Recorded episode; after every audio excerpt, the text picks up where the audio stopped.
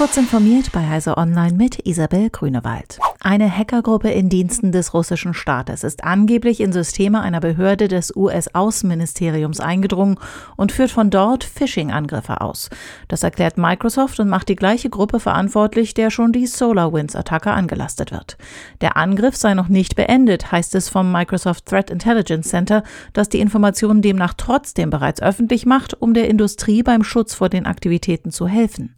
Gleichzeitig nutzte der US-Konzern die Gelegenheit, um einmal mehr klare Regeln und Konsequenzen für solche Angriffe zu fordern. Nach dem Cyberangriff auf das IT-Netzwerk von Tegut Ende April sind nun auch gestohlene Daten von Kunden der Supermarktkette im Darknet aufgetaucht.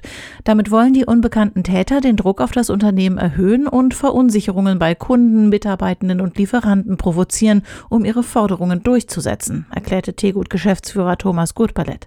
Zu Details dieser Forderungen machte das Unternehmen keine Angaben.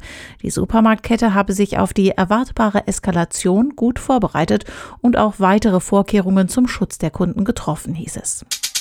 Pünktlich zur Worldwide Developers Conference hat der Apple-Konzern seinen offiziellen Developer-Treffpunkt überholt und eine ganze Reihe neuer Features freigeschaltet. So gibt es nun endlich die Möglichkeit, eine Inhaltssuche über mehrere Tags hinweg vorzunehmen. Tags an sich können in Favoriten eingeteilt werden, was erlaubt, Themen schneller zu folgen. Zudem gibt es automatische Tag-Beschreibungen, um das richtige Tag zu finden. Fragen und Antworten dürfen jetzt auch zusätzliche Kommentare haben und Bilder enthalten.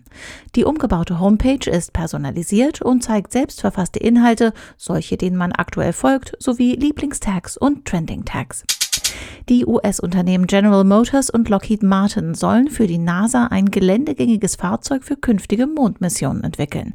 Damit sollen Astronauten auf der für 2024 geplanten Mission Artemis die Mondoberfläche auf weiteren Strecken als je zuvor erkunden können. Bisherige Mondfahrzeuge der USA konnten nur bis zu 7,6 Kilometer vom Landeplatz bewegt werden.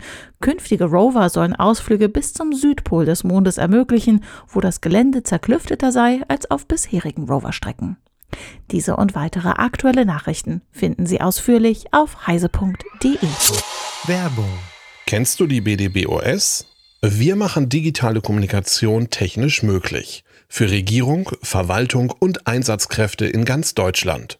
Und wir brauchen dich. Hast du Lust im Bereich der IT- und Netzwerkinfrastruktur zu arbeiten? Bei uns stimmt das Gehalt und die Work-Life-Balance. Komm zur BDBOS www.bdbos.de